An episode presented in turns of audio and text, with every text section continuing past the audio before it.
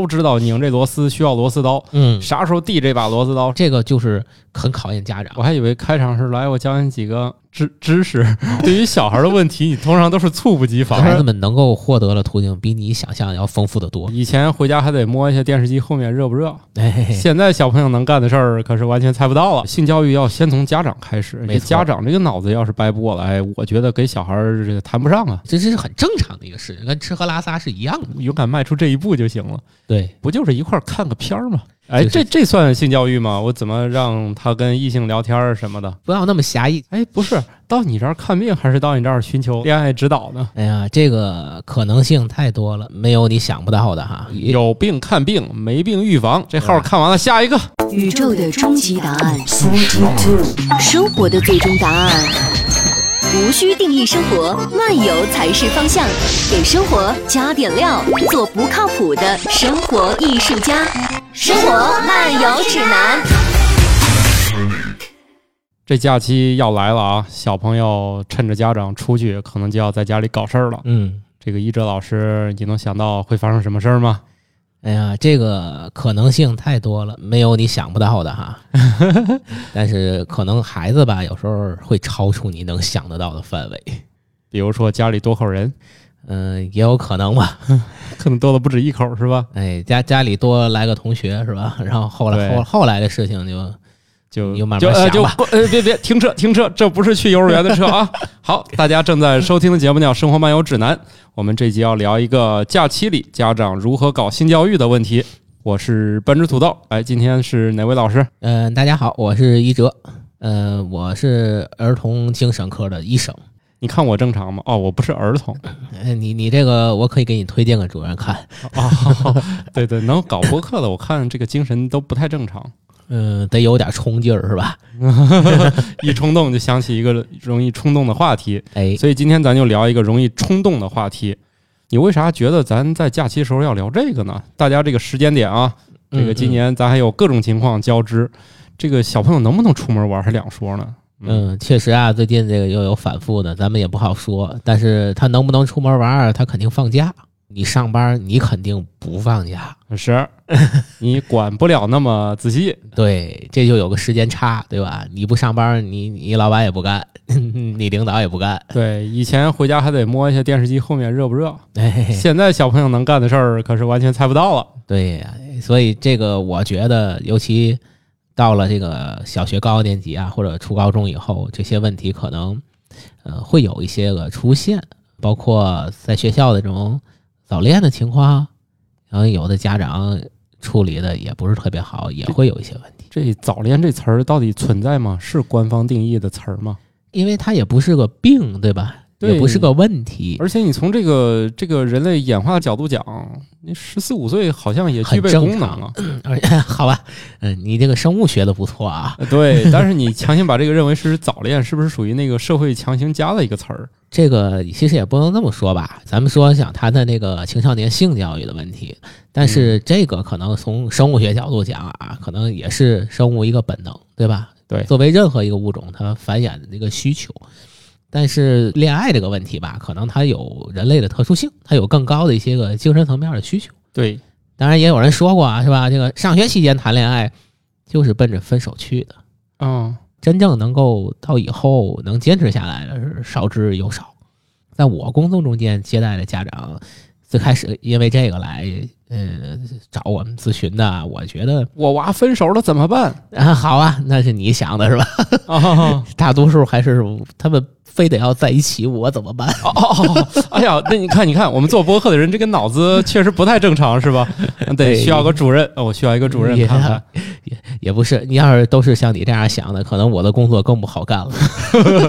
至少你们现在目前还都控制在家长想的是早恋怎么办，是吧？对，然后他们也会有担心啊，就像刚才咱们开始时说的这个问题，是吧？对他们非要在一起，现在放假了。对老去喝奶茶多伤身体。呃对呀、而且，嗯、那那那找哪儿没有奶茶的地儿，那喝咖啡吧。啊，那那也不行，青少年也不能喝太多咖啡，是吧？哎，嗯然后家长又不让他们瞎出去玩去，像现在疫情又有影响，对吧？对，然后像你说的，也不让喝奶茶去，嗯，是？吧？嗯看个电影吧，可能看几次，第一是不不是都爱看。第二是，呃，很快可能零花钱也差不多了哦啊，这怎么办呢？啊啊就那那就在家玩吧。对，在家就开始各种娱乐活动了吧？是体育运动还是精神娱乐？哎这这个也可能都会有，但是哦呃，你说你到了这个年龄，你你去怎么跟他谈这个问题？你对你不能无视这个事情的存在对，。因为你就像你刚才说的，他阻挡不了，你不去谈，他也会尝试。对，与其这样，不如提前去沟通一下这方面的问题，对吧？哦尤其无论是你是那个 男生的家长啊，还是女生的家长啊，就说孩子其实都需要有一些个自我保护啊，和对这个问题的一个正确的看法。我觉得我还以为开场是来我教你几个知知识，哦，我 差点发音不准啊。没没没没没，那那那个可能你更擅长。那那对对对对，我觉得现在就因为我遇到的一些个问题，也是更倾向于这方面的。呃，我觉得可能能够做到的家长就更少了，哦，而且很多家长他不知道怎么样去跟孩子开始这个话题，或者我就不知道啊。对，因为因为什么呢？因为这个我我特别理解，因为你小时候你就没受过这个教育，那当然了，对吧？都是通过这个不正常途径学会的嗯可以这么说，这个好像呃，世卫组织也有过一个调研，啊。具体的数我可能记不了那么清楚，大概一个全球的一个多中心的抽样的调查，大概得有百分之六十几的这个人，基本上他的关于这种性经验的这种首次的这种了解，都是通过色情电影，哦，就是他没有一个官方的途径，或者说嗯一个读本，或者说我我父母给我讲解的，他最开始了解到的可能都不是这些途我上学那会儿发的有读本，老师说这你们自己学吧，我就不讲了。对，这是形同虚设了。对，然后就已经时间都到了二零一几年了，这不还是一整个读本儿，家长就举报。啊，对对对，这个之前我也听说这事儿了。我感觉这个暑假这个性教育要先从家长开始，家长这个脑子要是掰不过来，我觉得给小孩儿这个谈不上啊。没错，就是这样。因为首先你在家里的话，家长还是有这种绝对的控制力和话语权的。对呀、孩子是一个相对弱势的群体吧，他他也很难自己主动张口来，爸教我几个知识知识你 你这个普通话还得练啊，啊。好的啊，对吧？他确实是这样，所以你怎么样一个切入点，怎么去能够哎跟孩子很好的去交流这些问题，去了解这些问题，是吧？嗯其实我前些日子我学习了一个日剧，叫十七点三，呃，关嗯关于性，他说如果是中文翻译的话，英文他说的就是 about a sex，哦，十七点三，哎，对这放北方这供暖都不达标，还差对，你可以少交供暖费了啊啊，是吧？但是好像得持续多少天哈？啊，哎，您接着说。呃，这个十七点三是怎么来的呢？你不好奇吗？哎，这这标题弄个数，这显然是还有零有整呢。这哎就是不想让我这种学习不好的人看啊。对，你看他要不就你说十六是吧？咱们老说十六岁的花季，对，或者是什么十七二八年华是吧？人没有。对，那十七点三是个啥呀？十七点三啊，是世卫组织全球调研的一个结果，是全球女性第一次性生活的平均年龄。它是这么来的哦，那我是不是拖累了这个数据啊？你什么时候去的泰国啊？还挺那还挺晚的啊。不是，那你这个事儿你也得有男的参与是吧？呃，他那他这个主要还是当时调研主要是女性，对，所以所以他这个数据是这样的。整体上的研究来讲，可能男性的年龄更低。哦嗯，那我不好意思，我我又拖后腿了。哎呀呵，这没有啊，没有拖后腿啊，大家不要错误理解啊啊，纯粹节目效果啊你，这知识都那么丰富了，也没有也没有，和跟这个一哲老师比起来还是差了很远。好，我我这都是理论。啊，我这也 也没别的啊，你你别给我挖坑啊，我这也没别的。来说说你这个看片儿，哎，不对，这哎哎，也可以这么叫是吧？哎行吧，也就就叫看片儿吧。哎，对对对这这怎么一聊这个节目一说看片儿，感觉不太对，但是但是这个这是个正经的。这个确实是，但是而且我看完了，我感触挺深的。如果我们如果有一些活动什么，可以直接给孩子们去看。它是一个八集的一个连续剧，然后每哦一集呢，主要呢就是探讨一个小问题，跟性相关的，哦。然后他把它嗯整个都写到了一个剧本里，还能够给它联系起来。嗯其中包括呃，比如说怀孕的问题、嗯。性病的问题、第一次的问题，嗯。然后还有就是说，呃，这个在学校的这个就是男女朋友关系的问题，或你在学校外面交的男女朋友的问题，呃，同性恋的问题，呃，无性别者的问题，嗯，全都涵盖了。只有八集，但是内容还是挺挺丰富的。哎，一哲老师最感兴趣的是哪一集啊？嗯，我觉得都挺好的。啊，所以我觉得他，因为因为一般来讲，这个可能电影更浓缩一些，大家都认为，嗯真的拍到电视剧呢，嗯、如果你每一集都没有什么尿点，可能是比较困难的。哦但是我觉得整体上呢，还算是挺好的。如果按一百分说，至少能达到八十五分。哦，按这种选题，按这种题材来看，有没有尿点，我都会坚持看的。哎，这这种片儿不用快进吧？这种片儿你得看那个，你要日语好，你不用看字幕。反正我没有那么，我得看字幕。哦 但是我觉得它它的快进会影响你这个，我觉得这个理解，对对对对，而且它里面好多东西是挺好的，举就说几个呗，咱先听听，然后帮大家评估一下我要不要看，是吧？包括这个父母怎么对待孩子，比方说这个性别的这种认同问题的，或者说他自己的，什么是性别认同？就是咱这么说，就是首先同性恋应该更熟一点，对吧？嗯。就是他本身对异性没有这种需求和这种感觉，嗯。性身份的这种认同，就有的人不论是男女，他可能并不认可自己的现在这种生物学的身份，哦。他也有可能就是不只是说我希望，比方说我希望变成一个异性，有的甚至就是无性别的，就我很中性，我我对无论同性还是异性都没有任何的感觉或者我需求。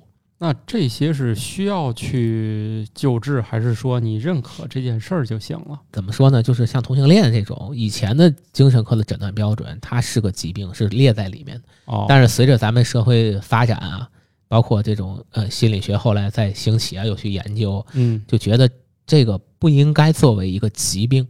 嗯，当然，在人群中间肯定是一定比例存在的。对，而且如果说他的这种行为没有影响到其他人的正常生活，对吧？嗯就就没有必要嘛。对而且如果他的伴侣本身也是认可的，也是、哦呃对这个很享受、很需求的，这个本来就就是可以的。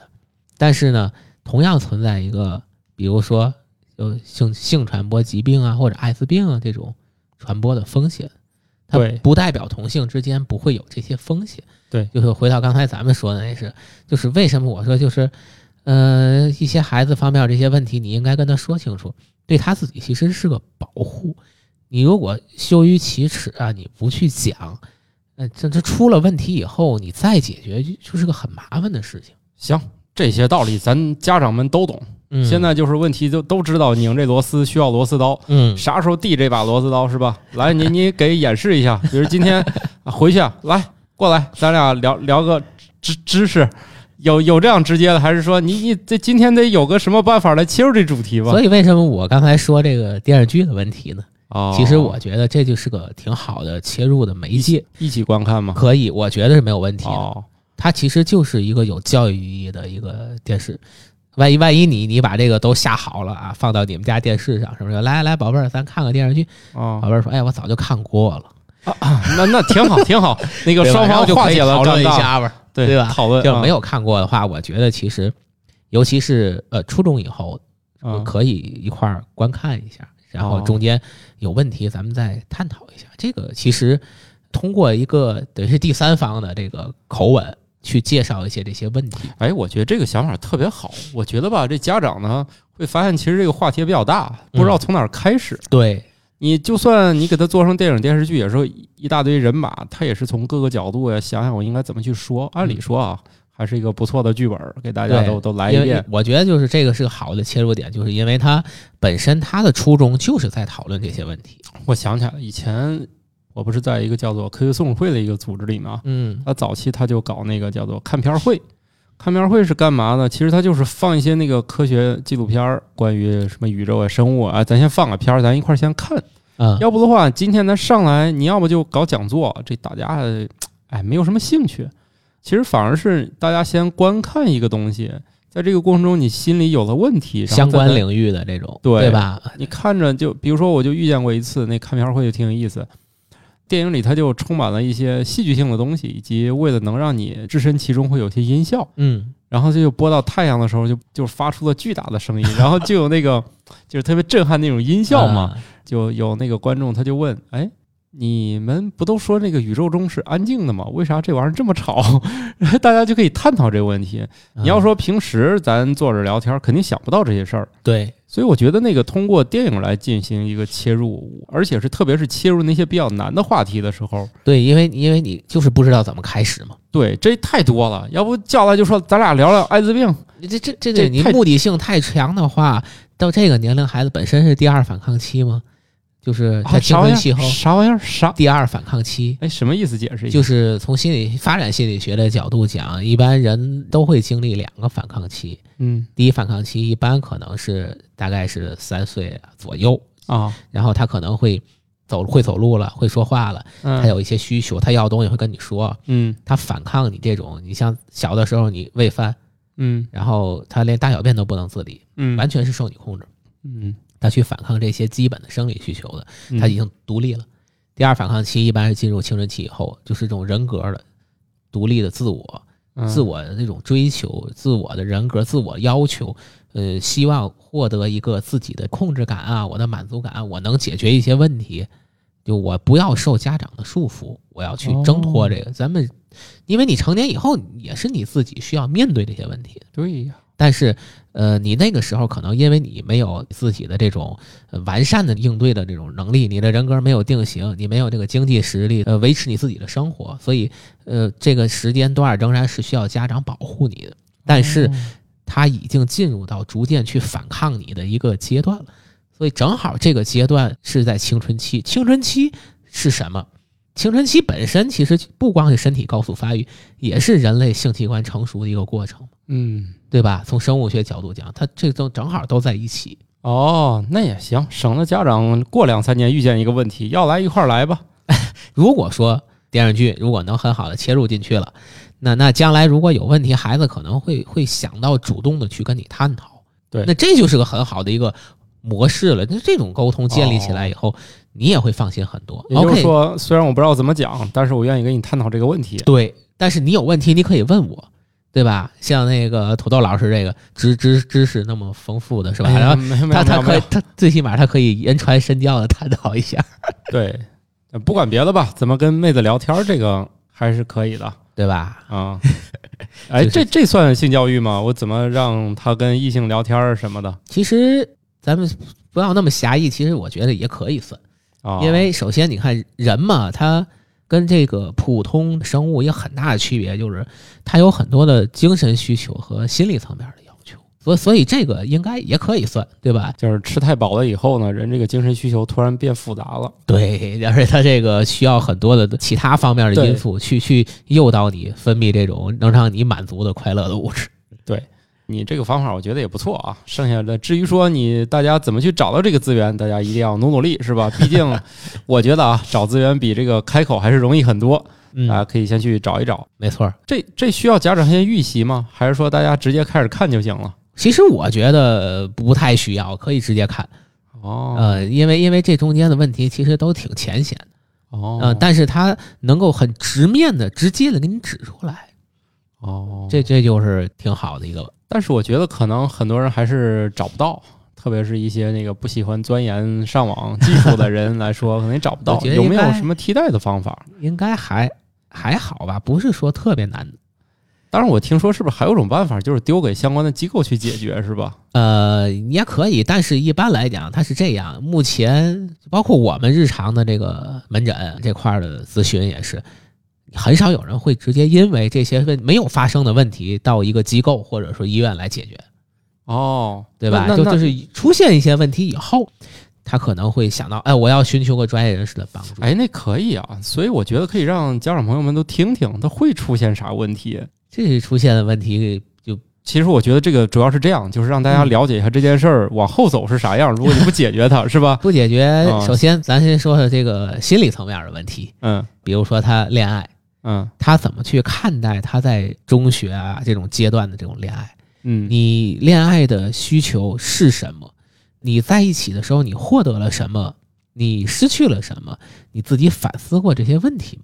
嗯其实很少有家长会跟孩子讨论这种问题，反而是哦如果你一个成年的朋友，就像你刚才说失恋了，啊，这种可能你互相之间会会研讨这些问题。哦是不是但是其实孩子他虽然不牵扯什么，你叫你结婚啊、离婚啊、你分财产啊、啊，争抚养权啊，对就这些问题是没有，但是实际上他在他的那个呃生活圈子和他这个目前的这种生活范围内，他也是有得有失，对吧？你比如说我我交个女朋友，那我再跟外班的女生那个搭个两句，他肯定他就不高兴了，我就没有那么自由了。哦这不也算是？那你自己怎么看待这个问题呢？你是愿意跟更多的女生去交朋友啊，去聊天，还是愿意就有这个固定的关系更近的一个好嘛？？他们还就这个问题来咨询吗？这种问题也也挺正常的，因为孩子可能也会提出来的，这个我们也都遇到过。哎，不是到你这儿看病，还是到你这儿寻求那个就是恋爱指导呢？这个不矛盾啊，因为就像你刚刚说，你可以教教教孩子怎么跟女生搭讪，是吧？对，所以其实这些问题都是他也会很疑惑呀。这个问题我到底是更需要他，还是说更希望我过那样自由的生活？那你自己可能都没有那么明确。那你现在到底你跟他在一起，你获得了什么？你你到底满意，或者说你不满意在哪些方面？就是不要固化于所谓这个两个人的关系问题。好嘛，这家长本来过来是想让你寻求一下这孩子拆散一对儿是一对儿的，结果来你这儿上完课回去搞对象搞更起劲儿了，这个也有啊，确实有。都是事与愿违啊，后来他自己就不是反抗期嘛，是对，吧？而且后来有的孩子他就想明白了，嗯，我比方说我就喜欢过自由生活，啊，可能我就不搞了，然后我就这阶段我更更喜欢那个百花齐放了，是吧？啊，然后他自己也不纠结了，啊情绪好了。这这种情况也经常也会有，所以你这儿还真有那个搞对象搞迷茫了，然后来你这儿求助的，有，这家长包括包括你说那失恋的，啊，失恋完了以后就很很很郁闷。以前家长可能不知道，这饭也不吃，学对小也不学了甚至不愿意去学校，因为有的他是同班同学，哦，你你天天你坐在教室是吧？他就坐我眼前，他就坐我前一排。你你你说我去学校，这个心态是什么？多闹心啊，是吧？对吧？哦，然后家长发现就是这个不上学了，或者说情绪不好了，像你说的这种，不知道怎么回事啊，慢慢慢慢问哦，说出来怎么回事儿。嗯，然后你一问哦，刚分手一个礼拜，他来看病来了，或者哦他来就是咨询啊、就诊这种。你说再再再等两、星期你看你这多专业。啊？真的啊？对呀、我你本来就是本来就是嘛，你从他这个应激的这个事情这么短的时间内，你怎么去处理，他也是很难有什么效果的。哦肯定是需要先过一小段时间再看看。就跟那个鱼这啊，刚钓上来，你别着急，是吧？先溜一会儿。对，一般这应激他可能两周左右它就开始衰退了，就是这种影响就开始衰退了，哦，可能就好很多。这是人正常的一个反应过程。好嘛，这钱收的带带劲儿啊！一来说一星期，哎，回去吧，这号看完了，下一个，好嘛，你你这更黑的听。下一个啊，两天，回去等着，下一个，这一天能看百十来号人啊！就是我就说，回到刚才咱说这问题，像你说这个，那家长他其实不知道孩子到底需要什么，孩子可能自己都不知道。对呀、我我搞对象，我到底是我需要什么？我为什么要搞对象？嗯，不知道。不知道我爸让我搞对象，啊，对，我就搞对象；我爸让我结婚就结婚，对吧？我爸说等着抱孙子，他就要个孩子，好多那个啊，那是大学毕业的，会有这种情况，对吧？其实的这个家长对于个人觉得啊，这个小孩儿在这个学校里搞搞对象，我觉得本身也不是个坏事儿。坏事儿是不能算，就像我刚才说，咱还先先说这个心理层面这问题似的，对，它可能会有影响，对。但是你怎么样去面对这个，然后你怎么样去能够呃解决，或者说你在这这中间你总结、你吸取教训，你也成长了，对你自己本身的这种人格啊，包括你的这种能力啊，都是有帮助的。哪方面能力？搞对象的能力是吧？搞对象也是个能力啊，那当然了，这事儿就得锻炼是吧你看？看你怎么那么自豪呢？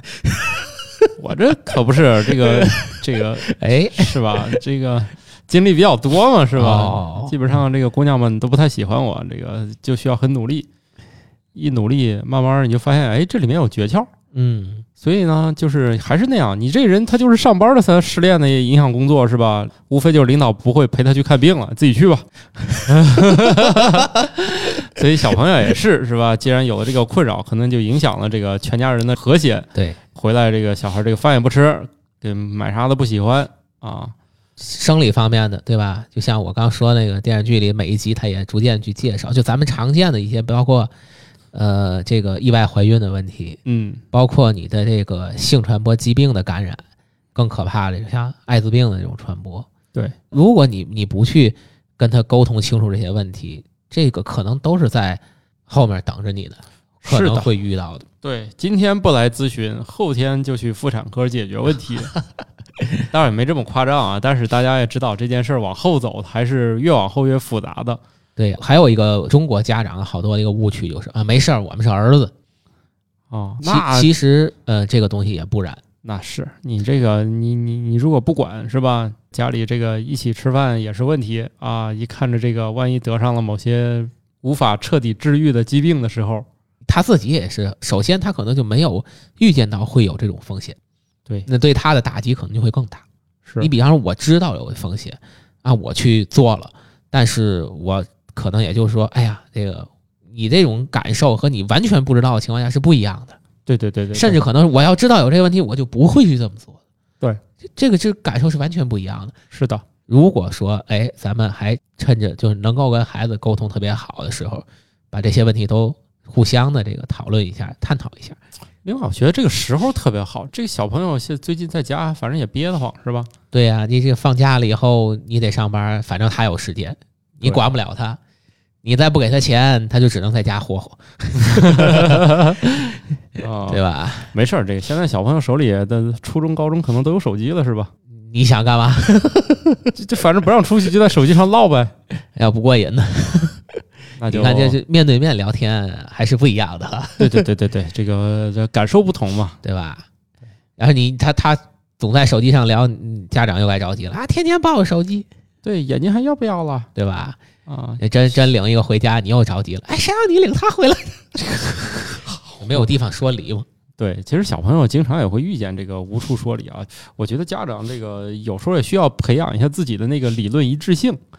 哎，这个这个可能涉及到你那个就是家庭教育一致性的问题，然后我们诊疗过程中也是经常会遇到。对，最最可怕的就是就是有这个祖父啊、外祖父啊这一辈儿的人，可能跟你共同管理的时候，那是更可怕了。对，我觉得这个再往上一辈儿，他们就更没有什么，就是别说就是一个家庭之内的这种一致性不一样。我觉得有一些家长，特别是我觉得在身边有一些人，他也是这样的，就是你跟他说话，他两头堵你，嗯，就是你跟他聊天是进行不下去的。我觉得有些家长比较极端，也是属于这种情况。我就是这么样，就是我发现我怎么干都不对。如果你这样的话，这孩子就更迷茫。对，其实我觉得好多家长，你也可以检讨检讨自己啊，能不能做到，就是今天早上说啥，晚上还这么说。虽然这个要求有点难啊，但是你自己怎么对付你这个小孩儿，你自己得有个大概的这个概念，是吧？比如咱简单点儿，他今天这个洗手这样洗，你表扬他；明天他那么洗，你也表扬了他。就算也没批评他，他也不知道哪件事做的更对，是吧？对，这个标准一定要一致。你看咱们干什么事情，它这个国际上、国内的，它它不都有个标准吗？对，像像 ISO 啊什么的，这它不都一样？就为了大家能够在同一个呃标准下去去探讨这些问题。对，但是我觉得好多家长确实这点都做不到。反正我我就是这么长大的，我发现我就是这种生活在这个怎么做都不对，怎么说也不对，而且你好好干这件事儿，干超过几次，家长又不耐烦，就是好像没有一件事能做对。我觉得家长有时候也需要就是想想我自己，就是能不能，哎，把这事儿好好想一想，是吧？想好再说。有时候还有好多情况是家长确实他工作一天比较疲劳，回来以后其实他并没有真的认认真真的用心的跟孩子去沟通，去听孩子说这问题。他一看哦，可能跟他今天的心情走了，啊呃，这个哎今天高兴了，就像你说洗手这个啊怎么做都行，都行，都挺好，挺好，哎啊！玩去吧，都都行啊。今天我被领导呲儿一顿啊对回来，你怎么这样呢？对你怎么那样呢？对其实跟孩子可能没关系，但是孩子就很迷茫了。问我到底就像你说的，对怎么样是是正确的，对，是是能够获得呃认可的。我说这个啊，其实也举一个电影那个例子啊，嗯嗯大家可能看过那个电影叫《失恋一百次》是吧？还是还是什么？就是、哦是是吧？其实还挺老那电影，就是一男的去去勾搭那女的，他今天给他就是在桌子上好像叠了个啥，然后女的就特别高兴，对他有好感，然后呢，第二天再去找他又叠了一个，然后那女的就特别的那个暴躁，就生气，就怎么着了，所以我觉得那个。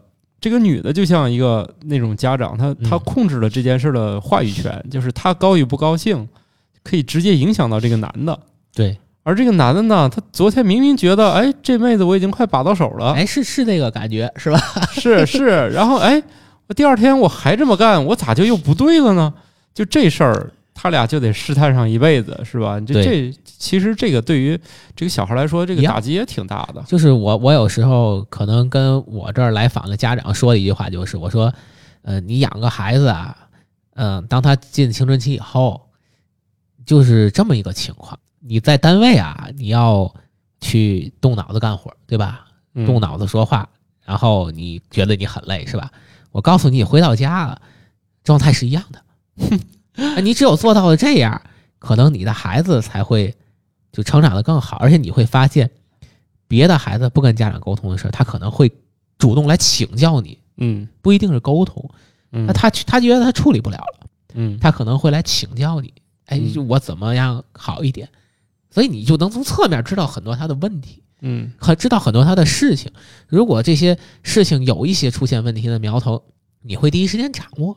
就像去机构也好啊，去专业的医院也好啊，嗯你就不会说当你出现更深层次的问题，你才去解决。但是啊，这个就是很考验家长，就是有时候现在就是就是我看的一些论坛上不也说的嘛，你到底是做没做好准备？你为什么要要一个孩子？嗨，这个多少不都来自于意外吗？这是没招了是吧？还有很多微微博上说那是吧？对，还有很多那个二胎更是，哎呀，反正国家同意了，那要不就这样吧？现在的吧，那个年龄大一些的同事，包括我们那儿的也也有，就说，哎，你看咱们小时候这都是散养的，也也没有那么大的问题吗？嗯也没有说什么这教育那教育怎么怎么回事儿的，啊，也没出这么多乱子问题吗？我我特别讨厌这种论调。我觉得就是你这个，你现在这个时代的情况下，你你去那样的话，他是不通过你这儿去了解或者解决问题，对但是他渠道太多了，以前没有，没有机会，没有路径去做这些事情。对，你现在不一样，那你就出的乱子会更大。对，其实我我特别讨厌刚才那那种理论啊，就是嗯你看以前我怎我们怎么怎么样，不都过来了吗？只能说，那个你是那个幸运的那个人，就是你没什么事儿，但多数有问题的人都已经出问题了。你也不知道，对你也不知道，没没有哪个人，包括孩子也一样。所以家长有时候还一个就是说，包括涉及到一些个孩子私密的这种问题，嗯那家长就说：“哎，他跟你说什么了？他为什么这样呢？”我说：“这个，你首先啊，你要纠正一个这种习惯，不是什么事情都有为什么。啊是咱们先看他想解决什么问题。对我小朋友有时候也会问我的问题，我觉得吧这个问题如果它很复杂，我就会告诉他这是一个事实。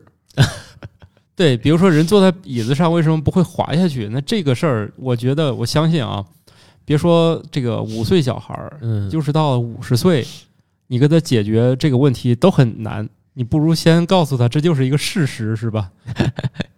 这个你这个可能还好点儿。前两天我科里的同事的女儿四岁，特别喜欢恐龙，然后呢，他就给他看好多科普的书，然后那个纪录片儿嗯，然后呢，那天他女儿突然问了他一句，说：“恐龙生活的那个年代为什么叫白垩纪呢？” 然后他他说我当时就傻了，对，有很多人，你就算你受过多么高等的教育，哎对而对于小孩的问题，你通常都是猝不及防的。说我说，然后他他来单位就就上班跟我们说，然后我说然而人家这个问题也没有毛病啊，对，人家问题挺好的。对呀、然后他说那你知道吗？我说我也不知道，其实那个，我觉得这个小孩这个问题吧，家长也是。第一呢，你也不要试图回答他的每一个为什么，嗯这对自己要求也不要那么高。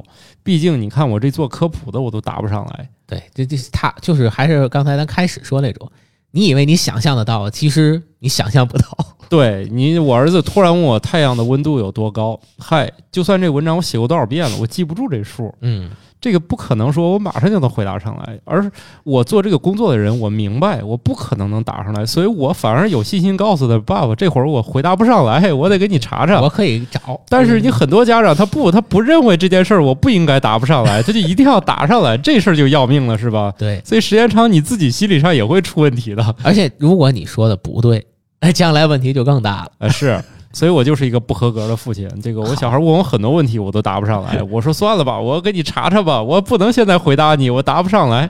其实没关系的，答不上来就答不上来，其很正常。其实我觉得还是回到个咱刚才说那个，我其实特别害怕，就是家长有这个思维，就是你看我们以前都是这么这么地，怎么我到你这儿咋就这么复杂呢？是吧？嗯，你千万不要抱这个思维。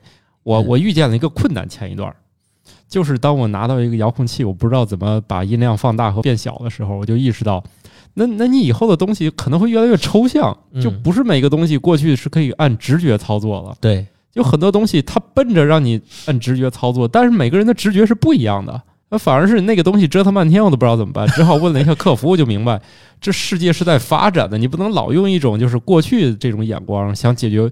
就是有些人认为我可以依赖过去的经验解决未来所有的事儿，对，那肯定是不可能。这肯定是不可能了。就是也许你的上一辈可以，但是我们这一辈是绝无这种可能性了。就比如说，你为什么有些那个餐具它就淘汰了？前一段我父母还问我这问题，你为啥把我那个不锈钢饭盒扔了？我说以前那个十几年前的饭盒，我我不知道它是什么材质。我说你们的铝锅不也淘汰了吗？对，以前饭盒也有铝的。对，你们不就是发现问题了？我们现在不用了就行了嘛，对吧？你不能老用以前那个解决所有问题的那个思路来对搞。对，就是这样的。所以我就觉得啊，家长们也需要刷新一下自己，这个该有问题的时候，你可以去想办法去解决，你不要立马就去，就是上来就用这种思路啊。以前我们这都好好的，以前我们这个都怎么地，都长大都没事儿，怎么到你这儿就这么复杂？你越是这样，越是会制造你们之间这个沟通障碍，是吧？是应该叫更新，其实它已经有个固件了，对，它应该叫更新。对有固件了，对对对对对，刷新更新啊。呃，然后然后后就是这样，就是包括这个，就是咱们这期主题的，其实也是这样。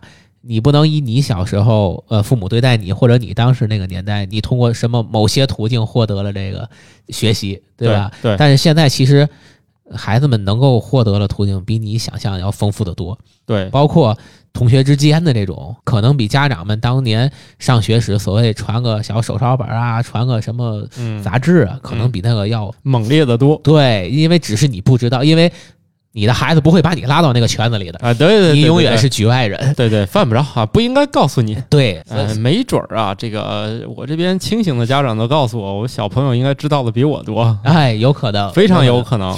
有可能。但是有些是健康的，他们其实也会传播一些正向的、健康的东西，就是理论上他们接触到就正向的东西也会越来越多了，只不过他们还是缺乏那个判断力，他不清楚哪个是对的。所以需要你建立一个良好的关系以后去沟通嘛，对吧？你是可以参与进来的，对就可以有筛选的。你也可以给他甩个公众号文章是吧？来看这个，这带劲儿，这里面全都是带劲儿的，带劲儿的知识。确实是这样，所以他需要你有一些正性，你不能让他自己没有明确的这种理解，就是他仍然会迷茫。就先不说这个会出现多大的问题，他首先他对这些问题都迷茫了，将来成年了以后也会出现类似的问题，仍然会延续下去。一样会霍霍你未来的生活。对他自己都不知道，就是还回到像刚才说，你找男朋友女朋友一样，我到底是图什么，需求什么，不知道，这就很要命。所以他即便有了家庭怎么样，后面可能还会一系列的问题。其实可能都是从小时候，包括这个成长中间，无论是性方面的这种生理、心理的，可能也都有影响。对，就很多家庭呢，本身就成人家庭里这性生活方面，它都是不和谐的，很很多。就是我们就包括那个成人心理这边做咨询的，啊，你这边也不太行是吗？我我我们儿儿科这边对成人这块儿不太行，然后他们也有很多类似的这种问题的。其实你你深究一下，可能中间也会有很多延续到青春期时候的问题。对，这这一个就是，呃，咱们说希望家长能提前去打个预防针，或者说，嗯、像土豆老师刚才建议的，如果说你们有这种纠结的，也可以到时候我们这有夏令营、冬令营，也可以就是多参与参与。另外，也可以提前来门诊看一看，或者约个家庭治疗，就探讨一下怎么沟通。有病看病，没病预防。对对对，这些问题其实咱们主要还是重在预防，就是发生问题之前这心理疾病也能预防吗？也还可以吧。主要是你要塑造一个良好的应对的模式和哦你，自己的一个强大的性格特点。哎那我替家长们问一个问题啊，嗯比如说呢，他肯定很多孩子也没到这种已经有问题要去看门诊的那个阶段，嗯比如说他家的中学生、高中生，他就已经开始了，他发现了这个自己和他同学搞对象了。嗯，那这事儿呢，这家长自己要怎么处理呢？我觉得有时候这个问题的矛盾可能不是出在小孩身上，弄不好是家长自己给搞激化了，有可能，也可能人家孩子现在虽然谈恋爱了，但是没什么影响。就没有什么负面影响的时候对，然后结果家长来了一脚之后呢，就就反而这件事儿变得这个走向了。当然，我不是鼓励早恋啊，大家不要误会我的意思啊。就是比如说，你看咱刚才都是在探讨一种出现了家长认为这个已经给家庭带来这个影响了，或者给他自己的各方面带来影响了。嗯我们探讨都是出了影这些事儿以后该怎么办。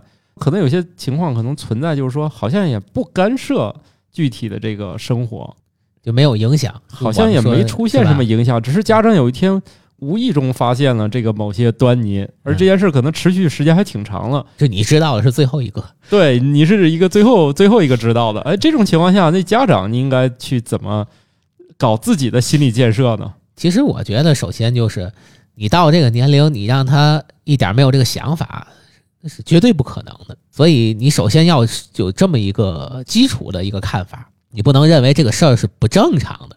对，那那你就彻底的没有办法就跟孩子沟通这个问题。对，然后第二一个就是作为我们来讲，可能更关心，就像你刚才说的，现在这个事情有没有对他的生活、学习产生什么影响？嗯两个人有没有其他的，比方说性接触啊，或者什么的嗯啊、有没有这些个可能带来一些生理、心理上其他影响的问题？嗯这个孩子本身是怎么看待这个事情的？这些问题，我觉得是，如果你之前不知道，你现在知道了，你可以努力去第一时间了解的。第二一个就是，如果像你说的这种，我觉得你没觉得有太大的影响，其实对于他们之间的这种所谓的这种恋爱关系，我觉得家长不用过多的去纠缠，反而是应该在这个比如说进一步的接触，就这种性方面的问题，比嗯如说你这个呃牵扯到这些个有没有尝试的问题，你不要说一下子就去问，会有的家长特别着急，哎，是不是搞对象呢？对，你怎么不告诉我呢？到什么程度了，怎么怎么回事儿了？对，不要是一下子想弄清楚为什么，然后怎么样，你先不要弄这些问题，先先问问孩子现在有什么影响，呃，有没有过其他的实质性的这个接触啊？啊，然后你是怎么看待这问题的？然后中间出没出过什么问题？嗯这是咱们更需要去关注的。也许他本身就有过尝试，然后回来他会发现一些问题，他正好是不敢跟你说，结果被你发现，他会更紧张。哦，所以其实有时候你第一时间，如果孩子没跟你提这个事儿，你从一个呃非正常途径发现了这个问题，其实我还是建议你旁敲侧击的问问孩子自己的心理状态。你也缓一缓，这才一周，你给自己也那个对，然后等一等。你可以求助一下这专业人士，而啊不要你上来跟孩子就摊牌。啊我，告诉你啊，我看你 QQ 了，这这就很不好，就一下子你就没有办法再往下对。你这不是警察审犯人对吧？对哎，我我已经查完了对吧？你这个是来说吧，确凿的，说吧。再说吧，这怎么你犯啥错了？这小孩更一脸蒙圈我犯的错多了，是吧？对吧？这不是那个问题。对，我觉得这这这个从沟通角度讲，家长就就算不是搞对象，也别一有啥事儿都问，那非得逼孩子自己摊牌。对，怎么说呢？该你知道的，可能他早就告诉你了；对，不该你知道的，你真不一定问得出来。对对对对对。这就是这么回事儿。另外就是就跟那种你自己说吧，你都最近干啥坏事了？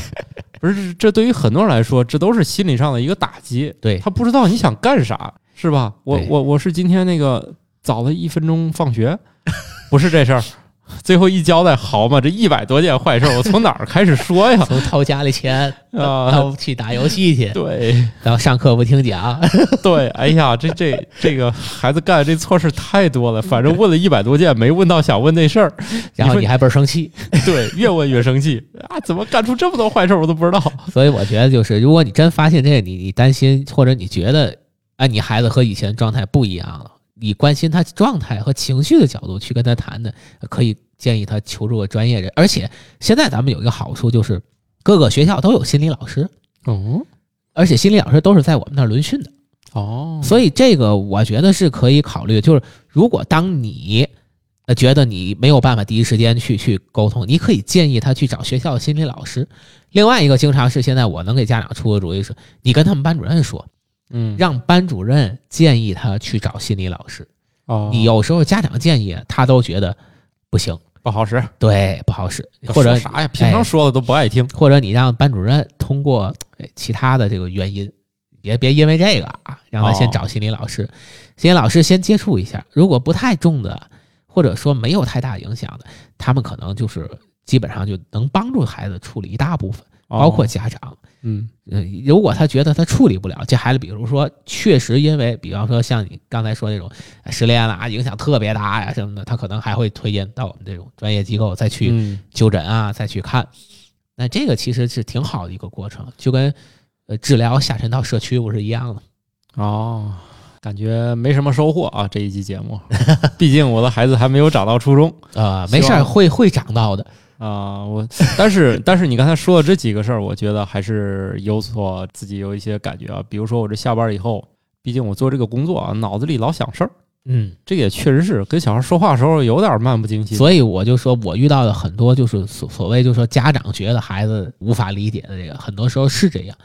他大一点的时候，你会感觉更疲劳，跟他交流，不只是提出这个问题的问题，对他还制造麻烦而且他还还会试探性的问你问题，就他也是话里有话的。哦。他不傻，对不对？他的社交是逐渐逐渐在在增长这个能力的。领导说你这个工作这个挺有节奏啊，每天都可以准时下班，工作效率还挺高。对对对对 就类似这样。是夸我吗？所以你的孩子就说到了那个一定年龄以后，他也会这么跟你说话啊，这是，哎，当是是夸我吗？当你漫不经心的时候，你你可能就漏掉了这些。重要的信息，，对，等到下一次再出现问题了，其实早早早就对了，早就跟你沟通过这问题，发现你根本就不理。不理他。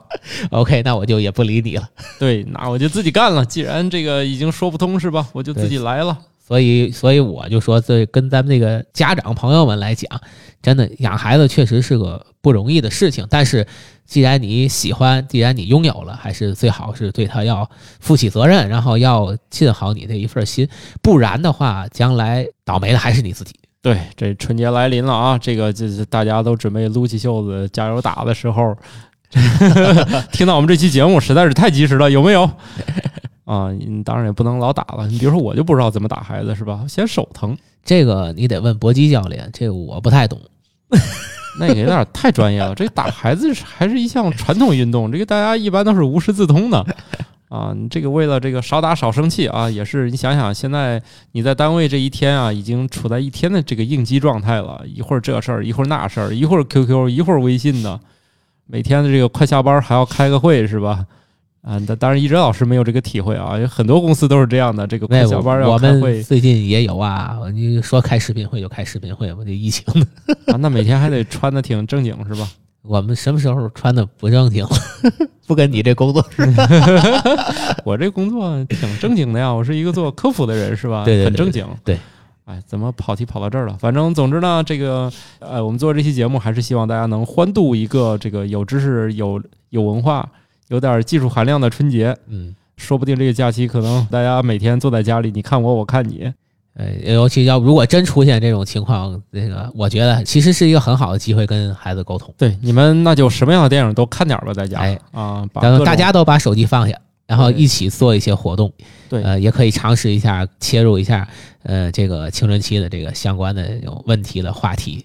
反正我脑海中浮现的这个画面，我觉得可能跟我这个性格有关吧。我觉得好像也不是特别的尴尬，只要你敢勇勇敢迈出这一步就行了。对，不就是一块儿看个片儿吗？其实你你你这么一说，我我我觉得好像这个拥有的资源还挺多啊。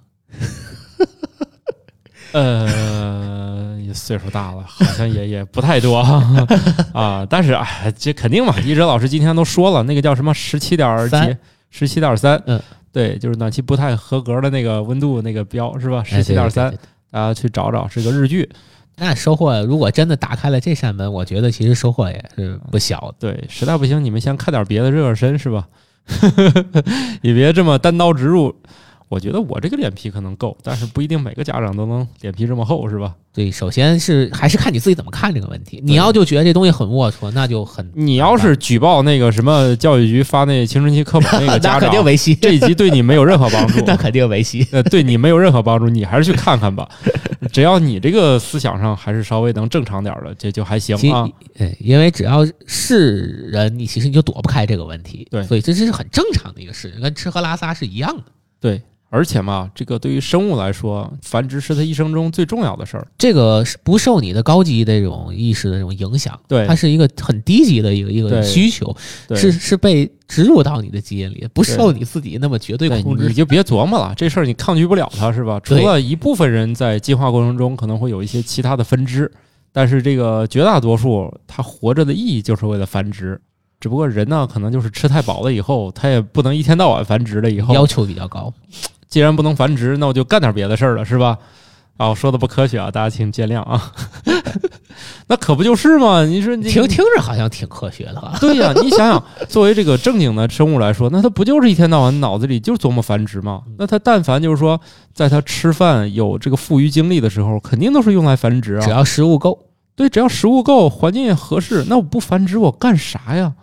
这对于所有生物都是这样的，是吧？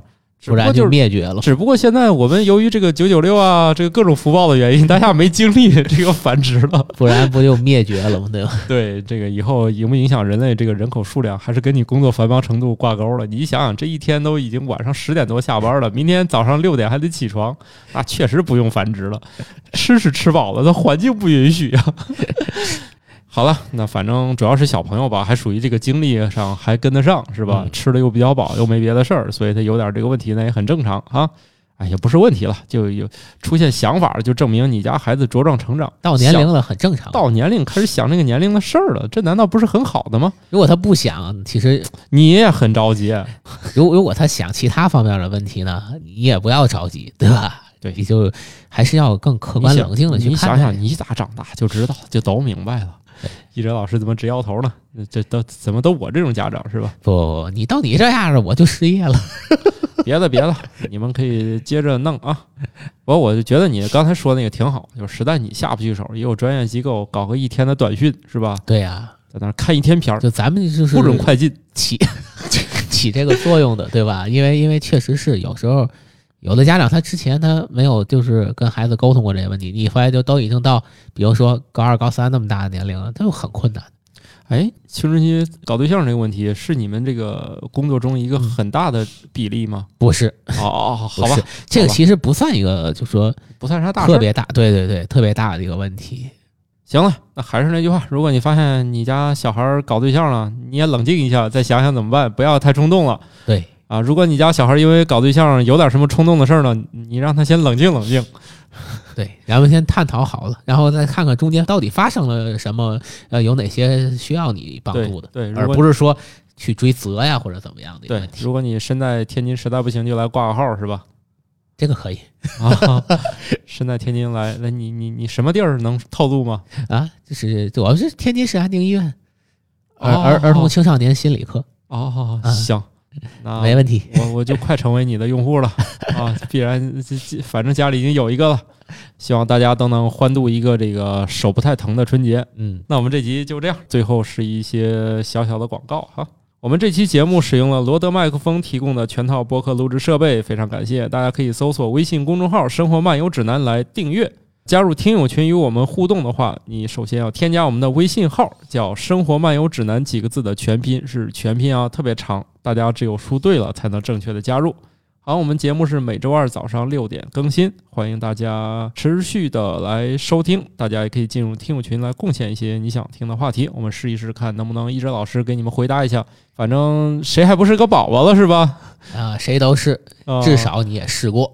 对对对，所以这个大家这个问题呢，回头我们也可以问问这个一哲老师是吧？你如果你这个岁数，家长朋友们，你这个岁数还有青春期的问题，也不也挺好的吗？啊那证明你还年轻啊！啊，一直你永远年轻。对啊，好，那我们这集就这样，祝大家欢度春节吧，好，拜拜。拜拜。